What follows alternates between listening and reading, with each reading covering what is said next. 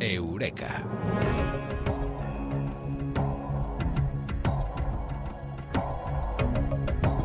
Dicen que la voz dice mucho de nosotros. Hoy lo vamos a saber aquí, en Eureka. Y nos lo va a contar, eh, como siempre, Mado Martínez. eh, La ciencia está investigando cómo hablamos. Amado, muy buenas, ¿qué tal? Buenas noches, muy bien aquí practicando con mi voz. Dicen que la voz eh, lo es todo, representa mucho sobre los seres humanos, ¿no? Pues cosas curiosas sí, pero resulta que la voz determina el atractivo sexual, el estado de ánimo y hasta la fertilidad. Emma Rodero, directora del posgrado de locución en radio y televisión de la Universidad Pontificia Pompeu Fabra, dijo una vez que la laringe es el órgano sexual más importante del cuerpo humano y recalco lo de sexual porque además del atractivo físico, una voz bonita parece que acentúa mucho la capacidad de seducción. Dicen que cuando te gusta una voz de un presentador de un programa de radio, no vayas al programa de radio porque te decepcionarás. Eh, es que la voz es subjetiva, ¿no? Lo que pensamos sobre la voz y lo que pensamos cómo es una persona a partir de su voz.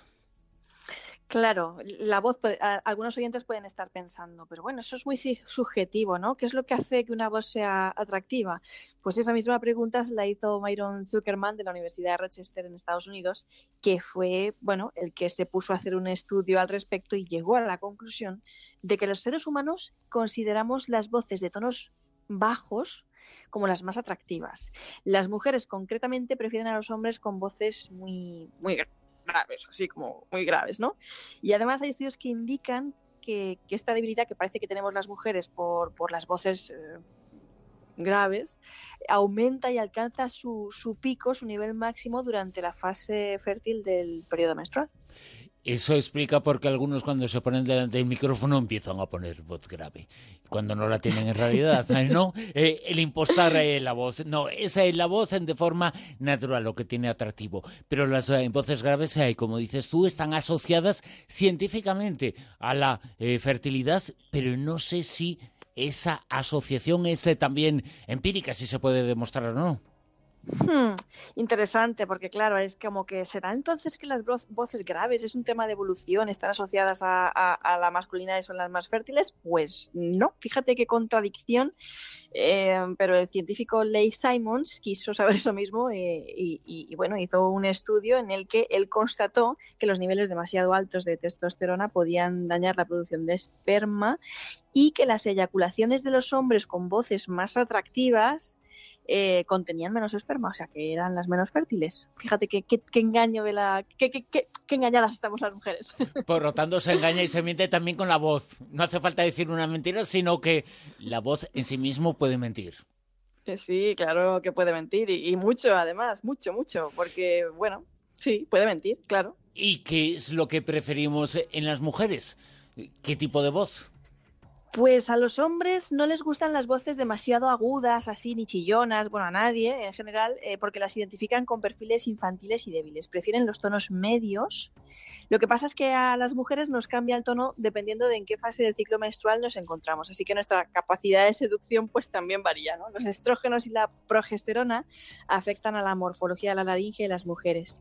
Adquirimos tonos más atractivos o los más atractivos, según los científicos, los días de máxima fertilidad. Parece que la voz se nos agudiza ligeramente, muy ligeramente los días de mayor fecundidad para atraer la atención de los machos, pero como digo, se trata de una agudización muy tonal media, eh, porque las voces demasiado agudas provocan un efecto contrario, desagradan, ¿no? Y luego están lo que muchos llamamos el efecto Marilyn Monroe. No sé si ese efecto es el que un presidente como Kennedy se derrumbó ante su voz, ante esta voz, la de Marilyn.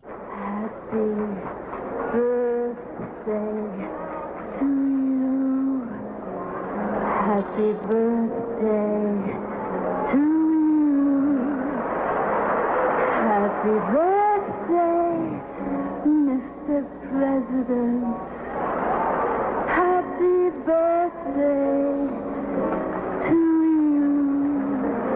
¿Y cuál es ese efecto? ¿Cuál es el efecto Marilyn Monroe?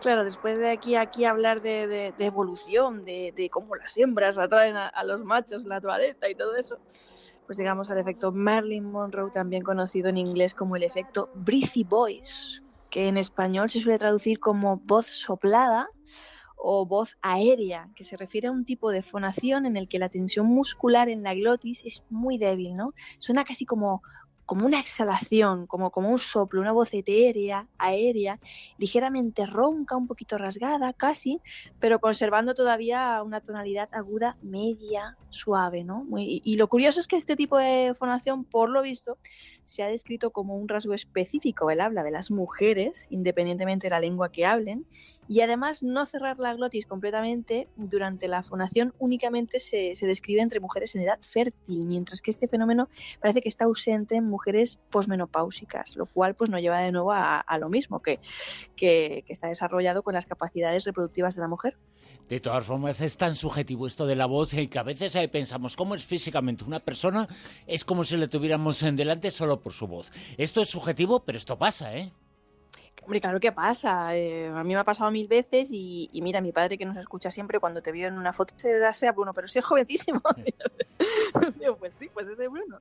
Eh, lo- hay estudios sobre, sobre qué nos sugieren las voces y qué tipo de persona nos imaginamos nosotros que hay detrás de, de una voz. ¿no? Por ejemplo, una voz grave y potente se asocia con alguien robusto, maduro, corpulento, con el pelo y la piel morena, los ojos oscuros. Fíjate todo lo que nos imaginamos según los estudios científicos solo por una voz una voz cálida, relajada, más armónica, agradable, hace que eh, te imaginen como alguien guapo y atractivo.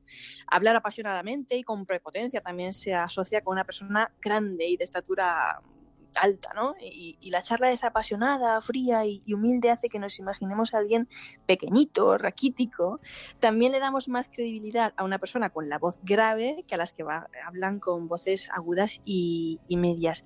Si la voz es segura y extrovertida, nos imaginamos a alguien atlético y ágil, y si le oímos hablar con inseguridad, pensamos que es raquítico. Y es muy curioso también que eh, si a nosotros nos dieran voces solamente para pedirnos el voto, votaríamos la más grave porque es la que nos da más credibilidad, es decir, le votaríamos a Darth Vader. Ah, eh, eso explica muchas cosas, ¿eh? explica muchos gobiernos. Claro. No quiero ser malo ni, ni bueno, que cada uno piense lo que quiere. Oye, que cada uno exprese con Almodía Rosavientos en Twitter eh, su idea sobre la voz de alguien. En los eh, tiempos modernos ha desaparecido ese concepto. Alguien que hablaba en radio no se sabía cómo era. Ahora se puede saber eh, perfectamente. Hay muchas fotografías, hay muchas imágenes y la voz está asociada eh, a un físico porque lo eh, porque aunque solo lo escuchemos en directo, luego hay muchísimas eh, fotografías, eh, pero a ti te habrán dicho en alguna ocasión cómo eres, ¿no? Solo por la voz, eh, cómo se piensa que te decía eh, tu padre sobre mí. Yo pensaba que era mucho más mayor. A mí me lo dicen mayor y gordo, jolines. Pues eh, lo de mayor igual han acertado. Depende y- y los ojos con lo que se mire, pero gordo tampoco, ¿eh?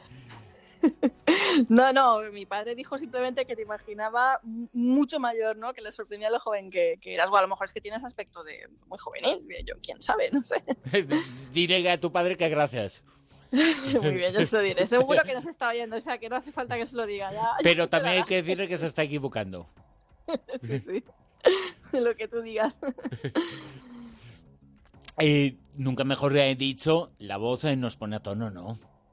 Eh, pues, pues sí, nos pone a tono porque ya ves que tiene que ver con, con- el atractivo sexual, que es una de las armas de, seducción que, tenemos los seres humanos. Ya decía esta, esta mujer que, la laringe era el órgano sexual más importante. Y bueno, tener una voz en forma eh, depende de varias cosas. Hay que evitar toser, hay que evitar gritar, también es importante descansar bien, dormir las horas necesarias. Esto también afecta a nuestra voz. Respirar lenta y profundamente. Controlar la respiración además no es solo algo bueno para, para nuestra voz, sino que también es buenísimo para muchísimas cosas, como por ejemplo pues para mantener el estrés a raya y oxigenarnos. Si tenemos que hablar en público, lo mejor es evitar las comidas copiosas. Después de comer, por supuesto, pues cepillarnos los dientes, mantener una buena higiene bucal, todas esas cosas. Bostezar es bueno para relajar la garganta, beber un poco de agua. Y pues en plan muy perfeccionista, como tú y yo sabemos, cuando estamos un poco constipados y vamos así mal a la radio, pues hacer cárgaras con orégano y limón, que va genial. Eso no es. Y con sal, ¿eh? Que también es buena. Mata es todos los virus. Exactamente. Así que Nada, no hay que toser, no hay que gritar, hay que respirar eh, bien. Son consejos eh, que tenemos que tener presentes cuando vamos a hablar, cuando nos vamos a expresar o cuando acudimos a una cita, porque siempre nos van a juzgar por lo que decimos y cómo lo decimos.